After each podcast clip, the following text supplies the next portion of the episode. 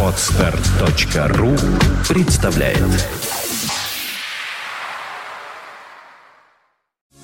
You are listening to Internet Radio Fontanka FM.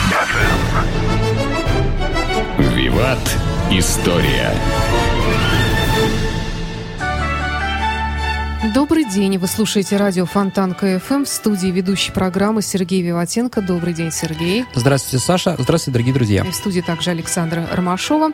Э, Сегодняшняя наша тема посвящается 400-летию Дома Романовых, которая вызвала большой, эта дата, резонанс в обществе. То ли празднуем, то ли не празднуем, в том Ажиотаж. числе и среди представителей самого Дома Романовых. Но сегодня не об этом. Сегодня мы, наверное, начнем, потому что говорить об этом можно очень долго. 400 лет все-таки это немалый век. Конечно. И э, мы поговорим о том, кто они такие, откуда произошли, почему Земский собор 1613 Мгм. года э, поставил на царствование именно Михаила Романова, почему так произошло. Да, дорогие радиослушатели, попытаемся в этом разобраться. Действительно, Романовы, Саша, абсолютно вы правы, одна из самых величайших э, царских династий и королевских, да, которая существовала когда-либо и где-либо, да, то есть сравнить с ними можно разных там, там, например, Бурбонов, да, и других. А, Это наша русская династия, которая воцарилась на царствование 21 февраля 1613 года и закончила свою династию 3 марта 1917 года. А, Итак, откуда Романовы, что за Романовы и прочее, прочее, прочее. А, Скажем так, откуда произошел род Романовых, историки спорят. А, Сами Романовы в XVIII веке об этом говорили, что а, их семья появилась из Пруссии. Пруссия – это из Восточной Пруссии.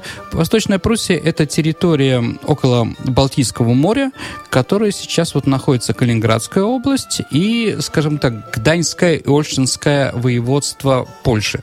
То есть это тут район.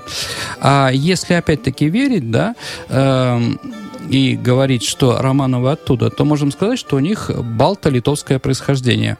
Прусы считаются балтийским, ну, они относятся к балтийской ветви языков. Итак, э, по версии, э, по версии опять-таки 18 века, первый Романов, который нам известен, это некий Гамбила. Гамбила по-литовски означает, ну, какой-то там руководитель, номер какой-то, вот такой вот перевод. Поэтому в 18 веке а, один из первых гербов Романовых, ну, кроме того, который явля- есть, да, является герб города Данцик.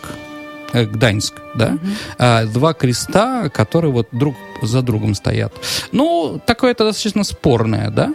А, считается, что от имени Гамбилы, то есть от Гамбила э, прусский князь, которому надоело воевать с немцами, и он переехал на Русь. Ам, ну, от слова «гамбила» произошла его русская кличка «кобыла».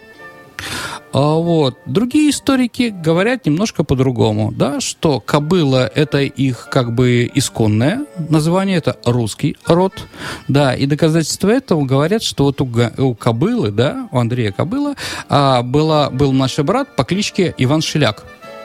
А Шеляк по-русски означает «кляча». Но, как видите, кобыла и кляча имеет какое-то отношение там, да, что-то там. У них было, видимо, лошадиное, да?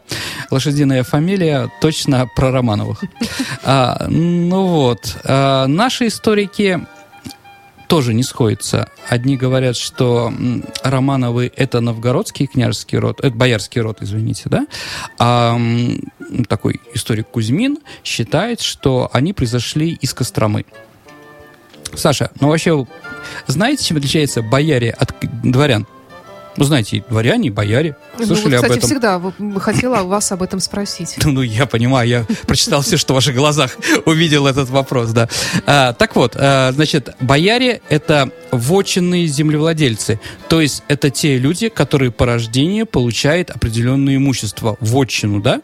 То есть землю и так далее и тому подобное, да? Это старинные аристократические рода. А дворяне — это люди, которые слу- э, за службу в армии или службу князя получают день, это самый земельный надел, усадьбу. Понятно, да? То есть бояре те, кто имеет по рождению эту землю, да, которая произошла от отца, деда и так далее, а дворяне, которые получают этот же участок земли, такой же, да, но за службу в армии, то есть за кровь свою. А в какой момент э, исчезли бояре и появились дворяне? Ну, это при Петре Первом. Петр, Петр Первый как бы их приравнял, и в конце концов уже как бы они размылись. Они размылись где-то к середине 18 века. Хотя там иногда, конечно, прослеживалось, что там мы боярская семья, а вы там кто? А вот. То есть вот как бы, да, бояре — это старинная аристократическая семья. А к какому из трех направлений я считаю, как бы скажу, к прусскому, новгородскому или костромскому? Но это мое личное мнение, да, я считаю, что, наверное, костромскому. Почему? Потому что Две причины. Во-первых, всегда и Годуновы, и Романовы утверждали, что они родственники. Они друг друга терпеть не могли. Так среди родственников бывает. Да. Но действительно, они родственники, да, а Годуновы 100% из Костромы, ниоткуда из другого места, да. И второе, если вы помните, Михаил Романов где скрывался во время Земского собора? Тоже под Костромой в Испатьевском монастыре. Думаю, это тоже не случайно, как бы, да? То есть, да, ну, поехал бы свой там Пруссию, да? Но это как бы вот такое. Это, понимаете, о чем мы сейчас говорим, бездоказательно. То есть я сказал про три направления, как бы, да, решайте сами.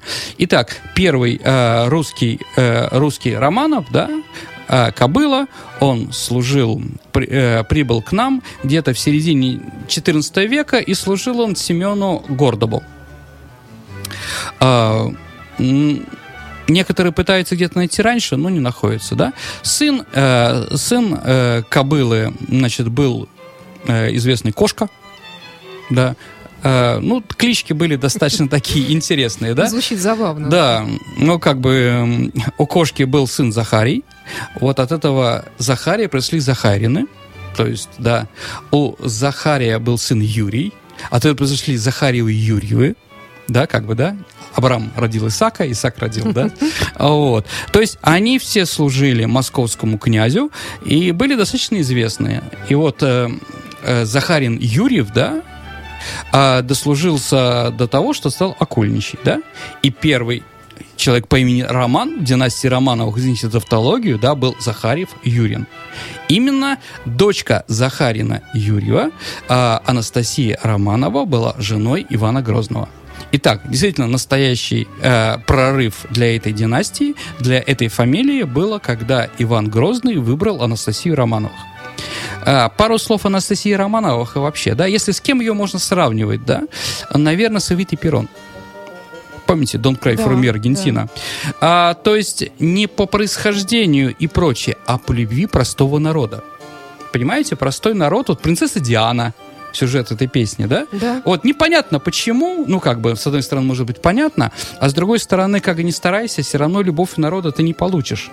А вот ее действительно обожали по разным причинам. Да, Иван Грозный ее выбрал при помощи конкурса замещениями.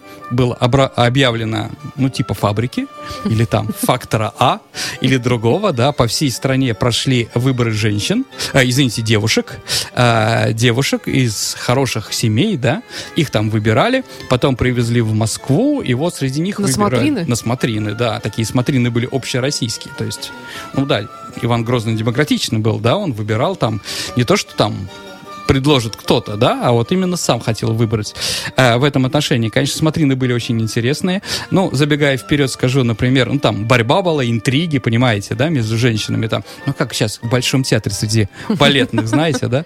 А, вот, э, например, княгиня Всеволожка, которая, на которую запал Алексей Михайлович, ну, так вперед говорим, да, тоже на смотринах таких, да, э, враги ей так закрутили косу, до такой степени, да, а, что она упала в обморок перед царем. И сразу кричали, она спадучая, хотели заразить его, э, нашего царя любимого, да, сразу Севолских сослали. В общем, такой хэппи-энд интересный. Ну вот, так или иначе он ее выбрал. Как пишет летопись, почему Иван Грозный ее выбрал, да? А, летопись не дает ничего такого, единственное только фразу. Ивана Грозному понравилось, что она была ни, э, ниже ростом, чем все остальные. Ну вот Ивана Грозного было такое предпочтение. Может, он сам был не очень большого роста? А, слушайте, ну да, он не, был не очень большого роста. Ну, непонятно. Ну, на самом деле, я не знаю, там, иногда, наоборот, люди маленькие выбирают. Ну, опять-таки, да, Да. сердцу не прикажешь. Вот Да. как бы Иван Грозный ее выбрал, это был осознанный выбор. И действительно любил. Да, они были погодками по- одного возраста, и как бы это была первая жена Ивана Грозного, потом было еще шесть а, после нее, да, но она была самая любимая. И действительно, при нем Иван Грозный при этой жене достигал только положительных каких-то вещей в политике, да? Казань отвоевали, реформы прошли, избранная рада появилась, стрельцы и многое другое, да? И репрессий было достаточно мало. Так или иначе, но она умерла. А 10 лет назад, эм, да, уже 10 лет назад, в начале 2000-х годов, в Москве прошла реставрация Успенского и Архангельских соборов. В Успенском соборе находится усыпальница русских царей, первых Рюриковичей, да, а в Архангельском соборе женщ- э, женские могилы. А, Вот. И как раз надо было там делать ремонт и прочее, и их вскрыли и перенесли. И вот нашим археологам, знаете, есть такой метод академика Герасимова по скелету, э, по черепу восстанавливают лицо. Вот, было разраб- как бы разработано действительно лицо это Анастасии Романовых. У нее правильные черты лица, она была достаточно миловидная. А вот, да. А наши криминалисты, э, поработав с ее останками, у нее обнаружили громадное количество ртути и мышьяка. То есть она, да, и забегая вперед, ну, если мы про Ивана Грозного обязательно поговорим, Елена Глинская, мать Ивана Грозного, действительно были отравлены. То есть, да, как бы то, что Иван Грозный ненавидел бояр, об этом есть доказательства. Как бы, да, ее отравили. Так или иначе, Иван Грозный осиротел, осиротела и земля русская, потому что из всех других жен Ивана Грозного она была самая любимая. Да. Ну, еще тут Марфа Собакина. Ну, там, давайте, как говорится, про Ивана Грозного, когда будем говорить. Так или иначе, да? А, значит, э, э, в это время как раз династия Романовых, когда Анастасия стала, была достаточно популярна. Да, и вот Никита Романов а, стал а, окольничем царя Ивана Грозного. Это большая должность. Это большая должность. И у него появляется сын Федор. Да. Федор родился в 1554 году. А, понимаете, время было тогда неспокойное. Бояр тогда в большом количестве гуртом убивали по разным причинам, да, потому что... Вот, но Федора Романова никто не трогал. Почему? Потому что он был известен в Москве и в России другими вещами. Он был типа Тимати сегодняшний, такой модный. Да, а, э, символ моды, да? Он Кто это? следил. Федор Романов. Нет, Тимати. Тимати? Это, друг, это, с другого радио. Хорошо. А кто у нас такой есть, которого можно сказать вот из из роковой а, музыки, да? Кто у нас символ такого? Ну, Битлз какой. Понимаете, да? Если да, там, это законодатель мод. Все пытались быть таким, как он. Или Элвис. Элвис, конечно, Элвис тоже. А, даже в Москве, в Москве была такая, говорит, оденьте меня как Федора. Всем было понятно, какого Федора, да? Вот он такой модный Ну, ходил. все правильно. Хорошее По- сравнение с Элвисом, кстати. Да. А Вот. э, Он был такой сторонником, сторонником польской моды. Ну, Польша славянская, с другой стороны, она европейская, да? Все плохое и хорошее у нас идет из Польши. Помните про смуту, да? Сколько у нас там разного оттуда шло, да? И вот Федор, Федор Романов был известен именно этим. То есть он не занимался политикой, ничем, да? Был, видимо, любвеобильный, ходил, да, всем был, нравился и так далее и тому подобное. Но как только Федор и, э, и ди- э, после смерти Рюриковичей, да, а, после смерти Рюриковичей, а Федор был двоюродным братом э, Федора Иоанновича, последнего русского царя из династии Рюриковичей, а, ну, по Анастасии.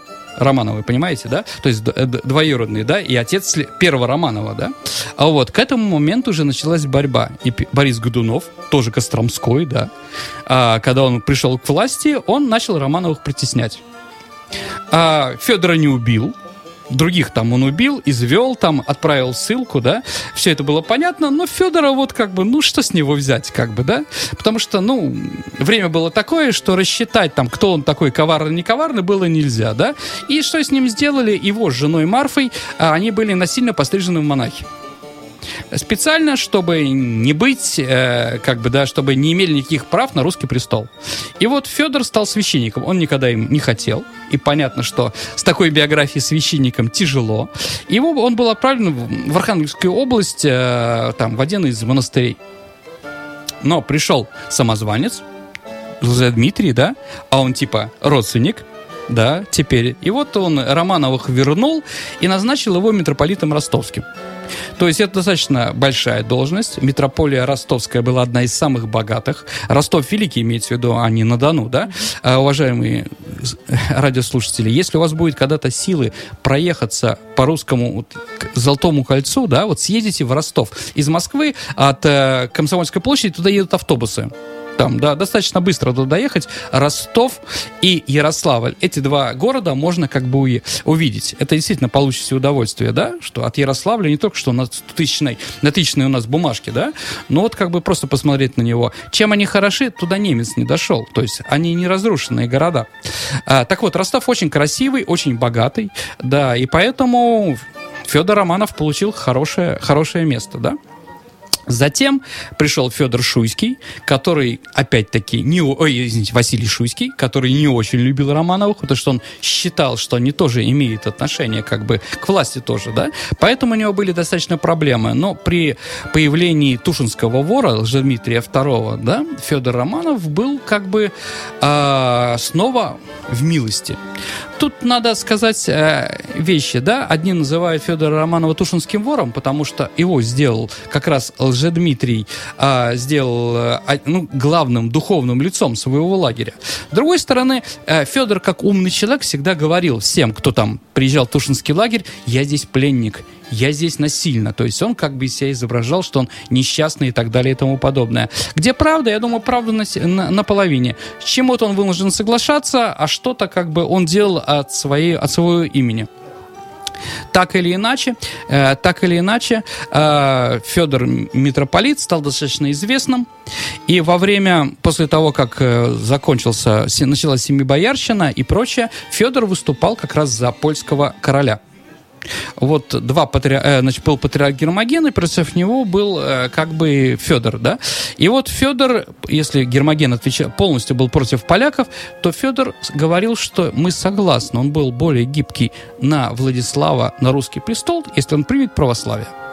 Так или иначе, во время этих переговоров, которые шли в Смоленске, которые оккупировали поляки, поляки потребовали, чтобы э, значит, эта делегация подписала документы, которые были выгодны полякам. Вот тут Федор встал в третью позицию и отказался.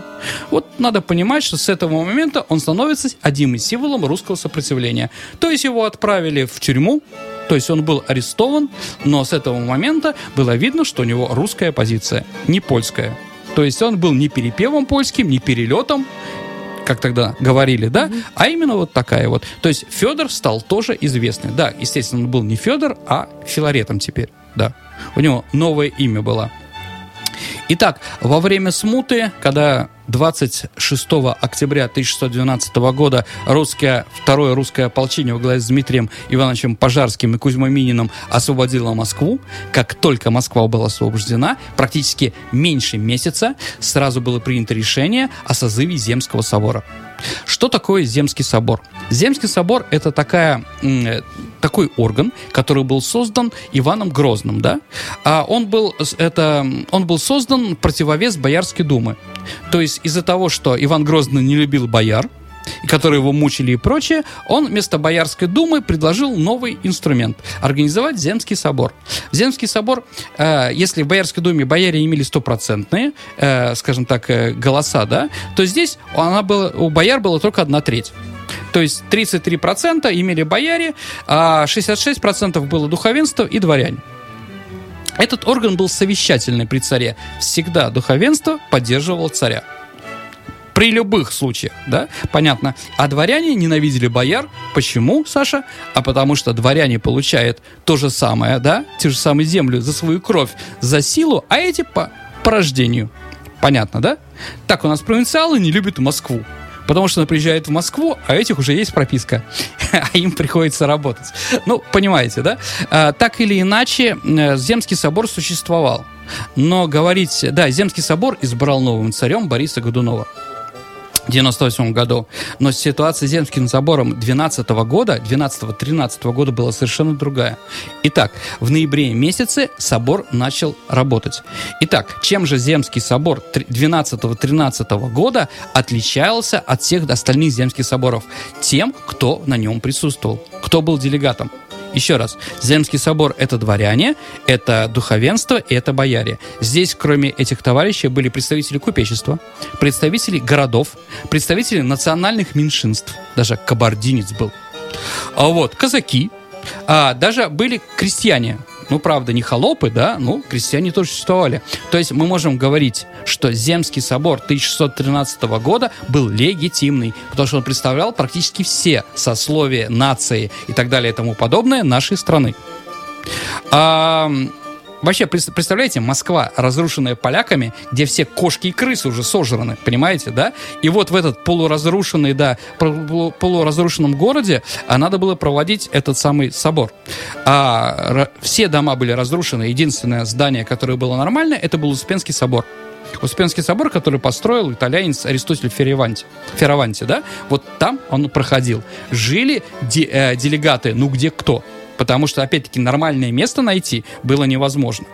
Поэтому они там в перемешку прямо спали в этой церкви и прочее. Цель была одна – как можно быстрее, чтобы у нашей страны был руководитель. Сразу скажем, что фамилия Михаила Романова всплыла не сразу. Были другие как бы группировки. Если мы говорим про Дмитрия Пожарского, то, наверное, надо сказать, что он был апологетом идеи э, принца шведского Филиппа.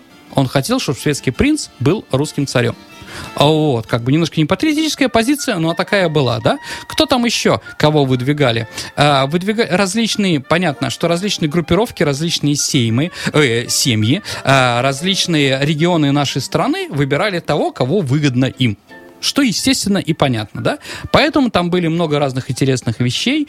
А, например, там князь Галицкий, э, Га, э, Голицын, да, который был... М- в Семибоярщине, э, Воротынский, ну, Воротынского как бы убрали, был э, Черкасский. Вот Черкасский как раз кабардинец тоже интересно, вот как бы, да, кабардинец мог тоже быть русским царем. Но он имел, кстати, такие же права, как и, Фё, как и Романов. Почему? Потому что э, одна из жен Ивана Грозного была Марина Темрюковна. Это она была кабардинкой. Даже если вы будете в Нальчике, по каким-то причинам, да, а, то вы можете даже увидеть там памятник этой самой Марине Темрюковны. То есть вот как бы, да, а, различные. А, за Романова стояли казаки. По разным причинам. В первую очередь, потому что Филарет а, был Тушинским перелетом. А, а, легитимность Лжедмитрия II опиралась как раз на казачьи отряды. Заруцкого, этого самого Милосл... э, Трубецкого и, э, этого, и Черкасского. То есть, как бы здесь вот тоже такая вот позиция была интересная. Так или иначе, 21 э, февраля 1613 года Земский собор избрал новым русским царем Михаила Романова. Чем был знаменит Михаил Романов? Ничем. Вот из-за этого его избрали. Ему было тогда 15 лет, э, как бы никакой группировки не было, папа в тюрьме, па, то есть папа в плену, и непонятно, появится ли когда-нибудь, понимаете, да? Таким царем легче управлять. Ну, знаменитая советского времени фраза «Изберем Михаила», да, возрастом он мал, головой не дошел. А вот, да, это действительно существовало так, да. И при том Михаил был, э, находился в Костроме. А, его избрали. А, тоже интересно, ученые раскопали, что, ну, во-первых, да, а, казаки это была сила, их было около пяти тысяч в Москве понимаете, да? И тоже интересный такой моментик. За день до выборов неожиданно казацкие атаманы получили увеличение зарплаты в два с половиной раза. Думаю, что в этом какие-то имеются отношения. Так или иначе, действительно, Михаила избрали. Эм, поляки, которые пытались уничтожить Михаила Романова, да, послали туда отряд, который должен был его убить, да, все это закончилось подвигом Ивана Сусанина, вы знаете, да, э, крестьянина села Домнина, Костромской губернии, да. А, единственное, что надо сказать, мы с вами знаем, Саша, да, что кто такой Иван Сусанин, это тот, который отвез поляков в болото, да, и там они как бы погибли. Извините, поляки не идиоты. Поляки самостоятельно в болото не пойдут. Ты думаешь, Саша, вы тоже не пойдете в болото. А, что ж там было на самом деле, да? Его там убили, да. А, на самом деле есть немножко другая версия подвига Ивана Сусанина. Иван Сусанин, когда пришли поляки, он забросал, это Костомаров пишет, да, а он забросал камышом там соломой Михаила, да, и сказал, что находится Михаил в другой деревне, соседней. И когда он его отвез, да, а в это время Михаил как бы бежал в другом направлении, да, и когда поляки пришли по дороге в это село и увидели, что там нету никакого Михаила, он понял, что убили, э, что его их обманули, э, Ивана Сусанина убили. Понятно, да? Это подвиг, но совершенно не такой подвиг, как у нас всегда говорили. Так или иначе, действительно, Михаил Романов стал русским царем, и он был основателем династии Романовых. То есть об этом надо как бы, да, вот с таких вот событий, можно сказать, героических, да. Легитимна ли династия Романовы? Сто процентов легитимна, я, по-моему, сегодня это доказал. Вот, и 300 4 года они нами правили. Хорошо или плохо, да, но в Ипатьевском монастыре династия Романовых началась, и в доме Ипатьева она закончилась. Она началась с Михаила Романова, да, Михаила Федоровича, и закончилась 3 марта, да, с, э, с отказом Михаила Александровича Романова, младшего брата Николая II, на русский престол. Вот Михаил и Ипатий, наверное, вот два главных э, главных имени в династии Романовых. Ну и последнее. Сейчас династия Романовых существует, да. Наследник престола у нас тоже существует, наверное, вы его видели, такой мордастенький, испано-грузинский и так далее и тому подобное. Он с прекрасной русской фамилией, Саша, в паспорте, да? Фамилия у него фон Гагенцоллерн. Вот, да. Думаю, с такой фамилией тяжело быть русским царем. Вот, да. Ну, так или иначе, вот. Стоит ли э, проявлять праздник? Конечно. Я считаю, что династия Романов сделала очень много для нашей страны, и надо их уважать, конечно. Вот. Думаю, что главное 21 числа, главное празднование у нас будет в Федоровском городке, а Федор является э, святым, да, в основном женщин династии Романовых, да, в Царском селе. Думаю, что там будет. Кому интересно, приезжайте. Сергей, давайте да. перейдем к нашему традиционному вопросу. Во-первых, давайте подведем итоги прошлой передачи. Она была посвящена февральской революции. И вопрос у нас был по поводу того, где происходило восстание. Да, да? где было начало, начало. начало революции да, э, в нашем городе на Знаменской площади, которая сейчас из-за этого называется Площадь Восстания. У нас есть много правильных ответов. Очень хорошо. Мы выбираем Максима Грибанова. Мы с вами свяжемся. Поздравляем вас. Вы да, Максим, поздравляем. От радио Фонтанка. Это фирменная футболка Фонтанки.ру. И давайте следующий вопрос. Следующий вопрос про династию Романовых. Мы сегодня говорили про Анастасию Романовых, да? Скажите, пожалуйста, где находится, на каком памятнике находится барельефное изображение Анастасии Романовой? Как называется памятник угу. в нашей стране?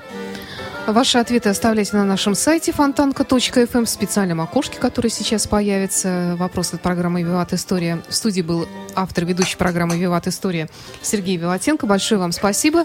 Вам спасибо. До встречи. И до встречи через неделю. Only the best music. St. Petersburg Internet Radio. Fontanka FM. Скачать другие выпуски подкаста вы можете на podster.ru